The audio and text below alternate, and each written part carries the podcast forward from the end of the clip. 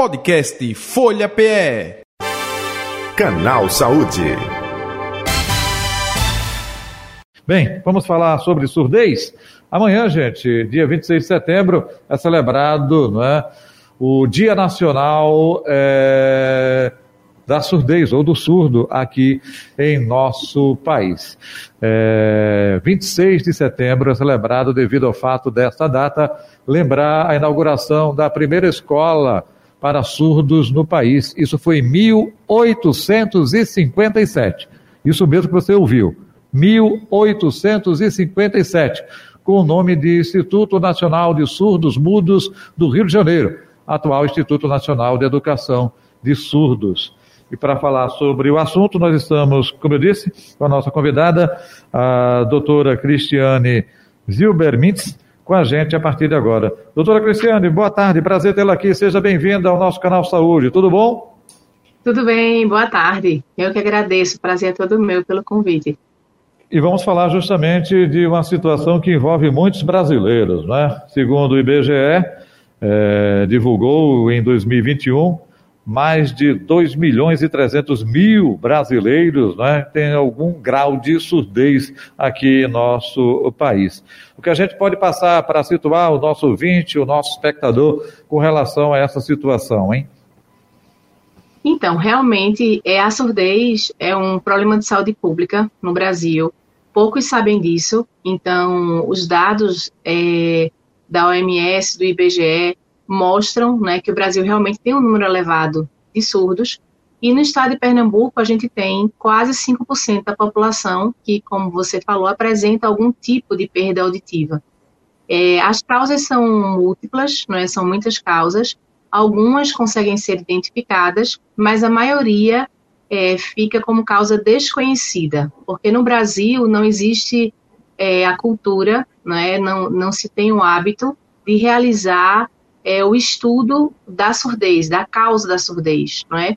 Então, muitas pessoas dizem, ah, eu de repente perdi a audição, ou mas minha mãe já tinha problemas de audição, meu avô, meu tio. Então, existem questões genéticas, sim, mas existem também algumas doenças que poderiam ter sido evitadas com a vacinação, como, por exemplo, a meningite, a rubéola, não é? é, o próprio Covid, né, a gente sabe que após a pandemia, muitas pessoas é, apresentaram problemas auditivos, sobretudo o zumbido, é, a tontura, não é, questões do labirinto, né, ou vestibulares, e a surdez súbita, quer dizer, pessoas que nunca tiveram nada na audição e é, após a pandemia perceberam que de repente começaram a perder a audição. Então, é um tema muito importante, é um tema relevante que merece nossa atenção, nosso cuidado.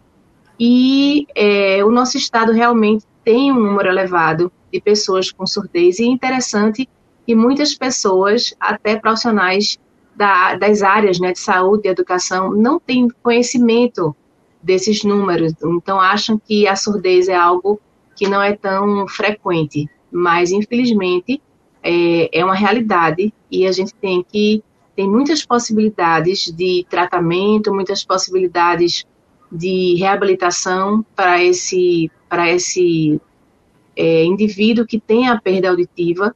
E outra questão também que eu acho bem interessante para esclarecer a população é que não é, não é só surdo aquele que não escuta nada. Né? Então, tem pessoas que pensam, ah, é, eu, eu escuto bem, mas eu tenho uma, um pouquinho de baixa na audição. Então, isso já é surdez.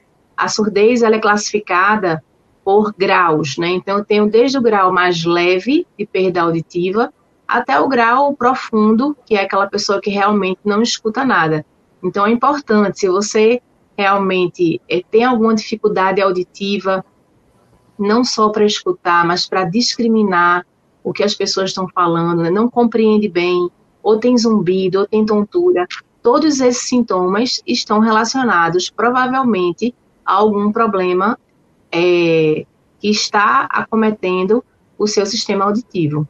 Perfeito. Doutora Cristiana, a senhora uh, trouxe aí, não é, realmente um cabedal aí de situações, né, um leque muito amplo dessa perda auditiva. Fator genético, como a senhora disse, e outros fatores que seriam fatores externos. Agora, deixa eu lhe perguntar. É, é algo recente, claro, em nossa história. O teste da orelhinha veio é, corroborar para melhorar a identificação logo precoce de algum problema de surdez. Temos muito ainda o que avançar. Eu gostaria que a senhora falasse desse aspecto, por favor. Então, aqui no estado de Pernambuco, é, eu fui a responsável pela implantação do teste da orelhinha no ano de 1999 para o ano de 2000, né? Então já estamos aí com aproximadamente 23 anos de implantação dos primeiros serviços de triagem auditiva para neonatos ou para bebês, né? Para recém-nascidos. Então, de fato, a identificação precoce da perda auditiva, seja ela numa orelha, nas duas orelhas, seja ela leve, enfim, não interessa. Isso tem que ser é, rastreado e identificado o quanto antes. Então, o teste orelhinha, sim, é, ele nos ajudou muito, porque o bebê ele deve fazer o exame até os 30 dias de vida, ah, mas eu tenho um filho de dois meses ou seis meses que nunca teve acesso ao exame. Eu ainda posso fazer o exame no meu filho? Pode sim, pode e deve, não é? Então, de fato, a implantação de programas de triagem auditiva em bebês ou programa de triagem auditiva neonatal com teste orelhinha ajudou muito a reduzir o tempo de diagnóstico e, consequentemente, é o tempo de privação auditiva. O que seria isso? O tempo que essa criança vai ficar sem escutar nada. Então, infelizmente, o teste da orelhinha, apesar de ser obrigatório desde 2010, não é? mas ainda não é uma realidade em nosso estado, em todos os hospitais e unidades de saúde, públicas e privadas. Não é, infelizmente, não é uma realidade, ou, ou seja, a população não tem acesso é, na sua totalidade o que deveria ter, não é? Porque, na, é, na verdade, se existe uma obrigatoriedade, é, assim como o teste do pezinho, por exemplo, o teste orelhinha também deveria ser feito de forma universal, ou seja, em todos os recém-nascidos. Mas, de fato, com um marco é, na história dessa, desse diagnóstico da surdez, o teste orelhinha ele é, é uma porta de entrada, é um exame que, apesar de não nos dar o diagnóstico, mas já rastreia se esse bebê é, pode ter ou não, não é, uma, uma perda, quer dizer, se ele passou, se ele falhou na triagem, e se ele tiver é, uma falha, ele, aí sim ele será encaminhado para o diagnóstico, que deverá ser feito até os dois meses de vida, para que daí a gente possa é, dar início ao processo de estimulação, colocação de prótese auditiva. Aos seis meses de vida já pode ser feita a cirurgia de implante coclear. Então, assim, o quanto antes, melhor. Mas o teste de orelhinha, de fato, trouxe bastante benefícios nesse processo de estar tá, é, antecipando é, ou rastreando essa população de bebês que são possíveis candidatos a apresentarem algum tipo de perda auditiva. Perfeito. Primeiro, parabéns. Eu confesso que eh, não sabia, eh, enfim, eh, dessa sua expertise de ter sido aí responsável lá pela implantação. Que bom. e que bom a gente torce para que futuramente o maior número possível né, de crianças seja atendida. Doutora Cristiane, outro detalhe também. Agora há pouco a senhora mencionou na entrevista como não houvesse um preparo é, dos profissionais da área de educação, talvez até percebam, mas não estejam antenados com essa perda. Porque às vezes o pai, a mãe, não consegue perceber, é, mas na escola, pelo próprio comportamento da criança, a pessoa vai percebendo se ela, fulano, ela não percebe, não olha, opa, então, papai, mamãe, vem cá, olha, é, é, um pouco disso. E como deveria ser essa preparação desse pessoal da área educacional para ter uma atenção especial nesse aspecto também? Então, a escola, é, ela é uma, ela é uma peça, assim, é um, é fundamental, fundamental, é um ambiente fundamental, fundamental né? Hum. Porque na verdade hoje a gente observa que cada vez com menor idade as crianças estão tendo acesso à escola. Então, por volta de um ano e meio, muitas crianças já frequentam a escolinha, né? E, e é um momento que ela vai ter convívio com outras crianças e muitas vezes até é, a criança tem uma perda auditiva, não é uma perda grande, mas é uma perda menor, por exemplo, uma perda leve ou moderada, e ela até consegue responder a alguns sons, consegue é, observar, consegue localizar o som, até atender seu próprio nome, mas a perda existe. Então, a gente tem no Brasil hoje muitos problemas, é, sobretudo em bebês e crianças que têm perdas de grau leve ou perdas em apenas uma orelha, que a gente chama de perdas unilaterais. Por quê? Porque exatamente na escola nem todas apresentam um comportamento diferente, não é? Então elas vão até seguindo bem, não é? Mas vai chegar um momento, sobretudo naquela, naquela fase da alfabetização, em que essa criança vai ter bastante dificuldade, não só para ser alfabetizada, mas também ela vai ter trocas é, na fala de alguns fonemas, não é? De algumas letras, na escrita também, e aí vai ficar mais dispersa. E aí existem é, alguns, algumas assim, alguns conflitos e entre as famílias, as escolas, né? Ah, essa criança tem déficit de atenção, essa criança está muito dispersa. Mas não, o que ela tem é uma perda leve de audição e que nunca foi identificada, ou ela tem uma orelha normal e a outra com a perda leve, e realmente vai ser bem mais difícil de perceber. Então, o que eu oriento para a escola, para as escolas de um modo geral, é observe essa criança, se de fato ela está atenta para todos os sons, não só na sala de aula, mas na hora das brincadeiras, na hora das tarefas. Então, ela tem boa compreensão, ela consegue é, discriminar os sons, ela associa os sons. Então, não é só porque ela é, responde ou ela olha quando é chamado o seu nome que significa que ela tem audição normal. É, podem existir muitos sons na sala, como um ar-condicionado, um ventilador, os amiguinhos conversando, e são sons que ela ainda consegue escutar. Então, ela vai reagir. E isso vai gerar essa, esse conflito, quer dizer, como é que ela tem a perda auditiva se o comportamento dela é um comportamento de uma criança que escuta. Mas existem tipos de perdas onde a criança vai ter muita dificuldade na alfabetização e no aprendizado de um modo geral, e que ela nem sempre vai esboçar esse comportamento de, ah, eu chamo, ela não olha, ela não tem uhum. interesse por nenhum tipo de som. Não, ela pode até ter, mas ela também pode ter uma perda de um grau menor e que vai necessitar de um tratamento especializado de uma estimulação direcionada. Perfeito. E aí, eh, doutora Cristiane, cada caso é um caso, vai depender desse comprometimento né, da audição, há situações até de implante, né, é, utilização de aparelhos, é, e até aproveitando, viu, doutora, é, vou passar aqui uma situação que eu vi no transporte público, jovens usando a carteirinha de deficiente. E o pessoal, o que, que esse jovem tem? Né? É para estar tá usando carteirinha. É, saíram correndo, enfim. Aí quando é, chegaram, começaram a se comunicar, não é, com é, a Libra, não é, enfim, Língua sinais. sinais. Sim. Isso, exatamente. E aí foi que as pessoas perceberam é, justamente a deficiência auditiva. Aí deixa eu fazer a pergunta agora pelo fato de não ter algo é, é, na locomoção, não ter algo é, na visão, isso é um, um, complicador do ponto de vista ainda de preconceito com relação a essas pessoas e até não só externo, de fora para dentro, mas dela própria, de dentro para fora mesmo é, escuto é, com dificuldade, mas escuto.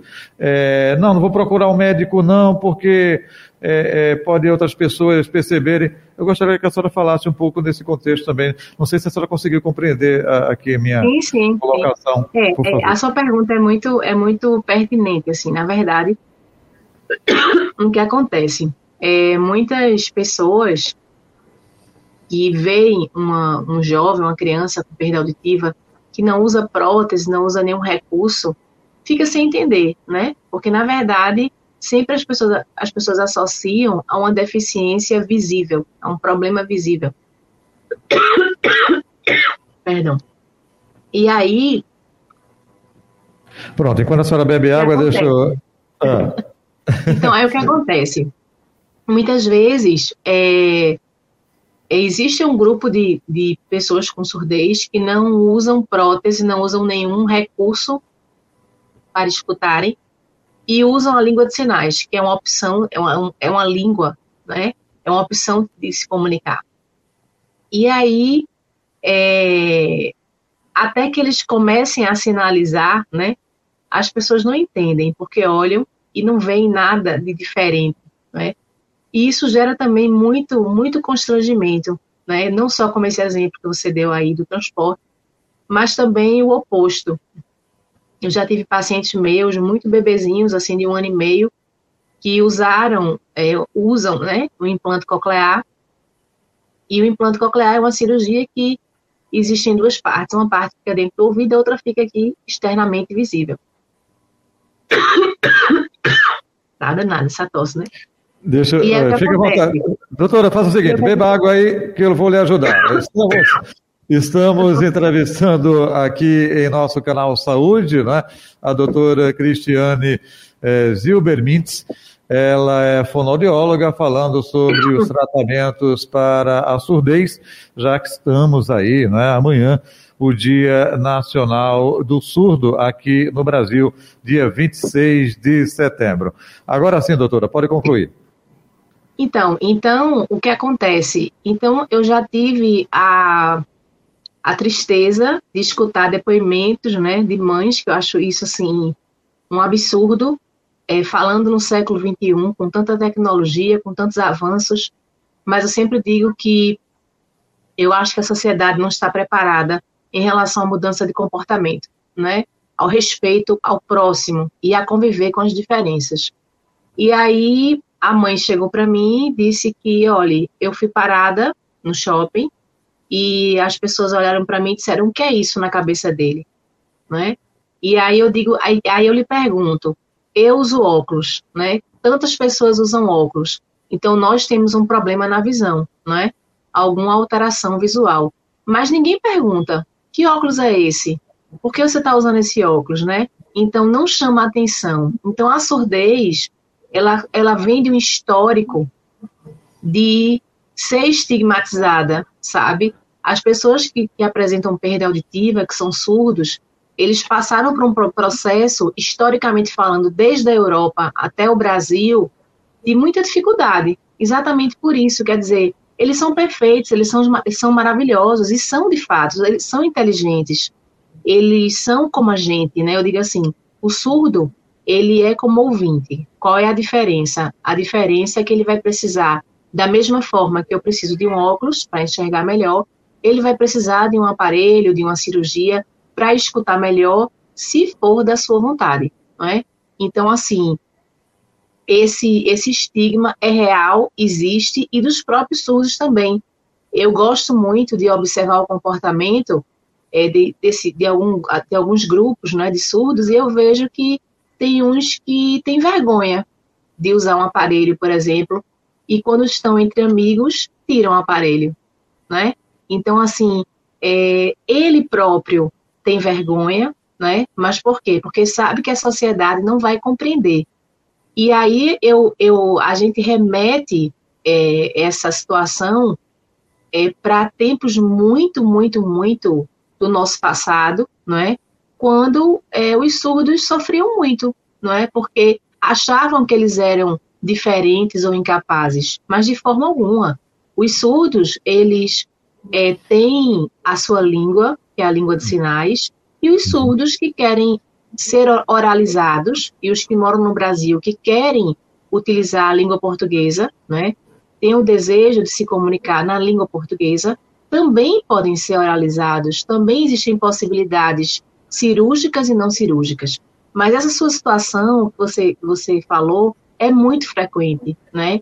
E, assim, é, eles são olhados de forma diferente, de fato, do que, por exemplo, é, uma pessoa que tem algum problema físico e usa uma, uma cadeira de rodas, ou que usa, é, tem uma, uma deficiência visual e que anda com cão-guia, por exemplo é, eu acho interessante como a surdez chama atenção, porque de fato ela uhum. é um problema silencioso, né? Uhum. Aparentemente você não vê a surdez, mas a gente sente que os surdos eles passam ainda hoje por um processo de preconceito, de, de rótulos, de estigma, né? Isso não é verdade. Eu tenho pacientes meus que eu, eu acompanhei eles desde pequenos e que se formaram, são engenheiros, são fazem é, curso de educação física, jogos digitais, odontologia. Então, quer dizer, não existe limite para o surdo, Perfeito. não é?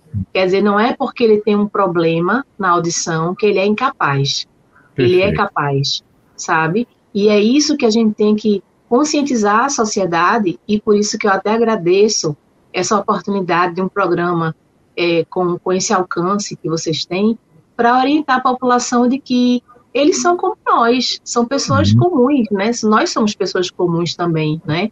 Mas existe essa essa é, necessidade, né, de como qualquer outra pessoa que tem qualquer outro problema, né, de, de usar um recurso para melhorar a sua audição, como também para melhorar a sua comunicação. Mas isso não os torna diferentes ou incapazes ou inferiores a nós. Mas, infelizmente, é, o preconceito é real, ainda existe, e, uhum. infelizmente, também eu ainda escuto bastante, não só na universidade, mas na clínica escola da universidade, no meu consultório, é, famílias e é, chegando com depoimentos assim que me deixam triste, né?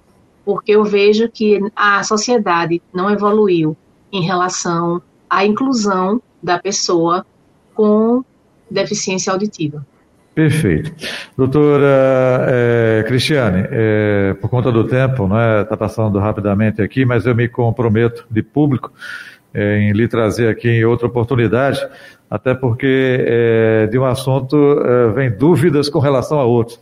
A senhora falou de implante coclear, e aí, opa, é, qualquer um pode passar por esse implante, não necessariamente, tem é, é, é, necessidades que não é, precisa fazer esse implante, mas aí fica para uma outra oportunidade, um assunto específico, com certeza, para a gente é, falar sobre isso. Mais algum detalhe que a senhora gostaria de acrescentar que acha importante para a gente finalizar a entrevista? E aproveitando, onde encontrá-la nas redes sociais ou o telefone de contato, doutora Cristiane? Então, é, o, meu, o meu Instagram é, é o nome junto, né? Cris Zilbermintz, não é? E lá eu sempre dou bastante dicas, é, orientações, trago novidades, tanto para as famílias quanto para as escolas, falo da inclusão, tem diversos assuntos, não é? Eu tenho um trabalho também bem interessante com estimulação auditiva para bebês, né? Bebês uhum. pequenininhos, dois meses, Legal. três meses. Também é interessante que as pessoas acham, ah, a criança só pode usar prótese quando tiver um problema auditivo, quando ela completar cinco anos, seis anos. Não, hoje a gente coloca aparelho em bebês de dois meses de idade né? Então tudo mudou muito. E o que eu queria dizer, eu queria agradecer ao programa pelo convite. É muito importante. A sociedade precisa muito de informação, informação correta, né? Ainda existem muitas informações erradas circulando pelas redes sociais, infelizmente, né? E queria parabenizar é, as famílias dos surdos, sabe? As famílias, as mães, sobretudo, são guerreiras, são aquelas que a gente segura na mão e eu tenho mães que estão comigo há 5, 10, 15, 20 anos e só a gente que está convivendo com a surdez é que sabe de fato como é difícil ter um filho surdo hoje no Brasil, como é complicado por questões burocráticas, por questões de acessibilidade, por questões de é, não ter os acompanhamentos é, que são por direito deles, né? Então, assim, é uma luta muito grande.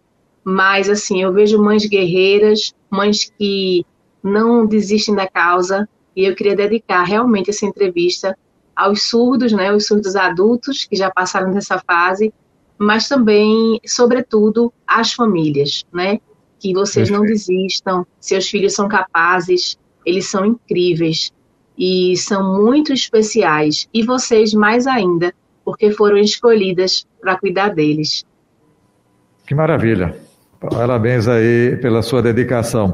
E até aproveitando, é, me preparando para o tema, eu vi lá no YouTube, né, tio, é, busca lá no tio Google, é, bebês é, surdos ouvindo pela primeira vez. É algo fantástico, emocionante, né? justamente depois Muito. de um tratamento.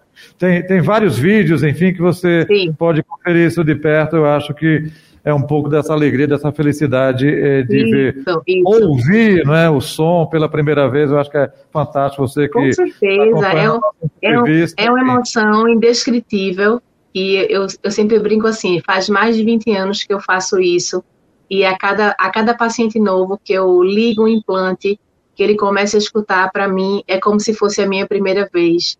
E a alegria é a mesma. E eu me sinto muito feliz e grata a Deus por fazer parte desse processo, de poder contribuir, deixar minha contribuição para essas pessoas que precisam tanto da nossa ajuda. Eu vou usar um termo aqui que se falava muito uh, no passado, hoje em dia não se fala tanto assim, mas uh, na minha infância eu aprendi, não é que fulano uh, exerce essa função como um sacerdócio. Então, parabéns, continue sempre assim, viu, doutora Cristiane? Muito um abraço, obrigada. até o próximo encontro. Saúde e paz. Um abraço. Eu que agradeço. Até logo.